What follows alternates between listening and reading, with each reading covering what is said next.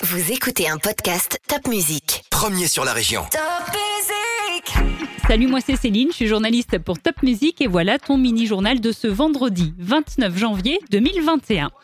Il y a eu mardi dernier plusieurs mouvements de grève. Des enseignants, des sages-femmes, des étudiants ont manifesté.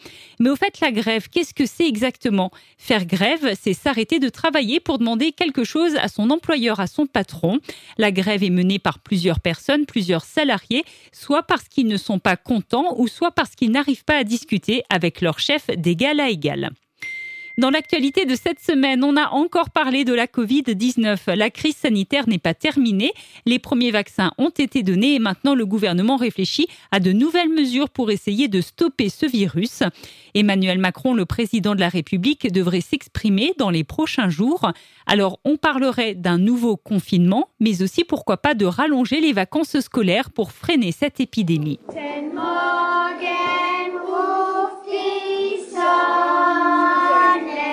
Tu es peut-être à l'école dans un cursus bilingue franco-allemand. Sache que le deuxième lycée franco-allemand de France verra le jour à Strasbourg et oui, dès la rentrée prochaine. Tu pourras y faire l'ABIBAC, le bac franco-allemand, mais aussi un cursus bilingue plus professionnel avec des diplômes reconnus dans les deux pays, en France et en Allemagne. Après la neige, après la pluie, voilà les inondations. Côté météo, on n'a pas été gâté cette semaine. En montagne, tu peux toujours aller faire de la luge ou du ski nordique. Par contre, en plaine, des cours d'eau risquent de déborder. Est-ce que tu aimes lire Cette semaine, 2500 élèves alsaciens ont eu la chance de rencontrer 14 écrivains pour échanger avec eux sur les livres et sur le métier d'écrivain? Et quel prénom pour le petit frère de Nanouk?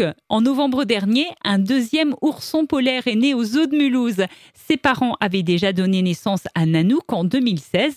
Maintenant, un prénom est recherché pour le petit frère. Alors pour voter, va sur le site internet du Zoo de Mulhouse. Je te retrouve la semaine prochaine pour un nouveau mini-journal de Top Music.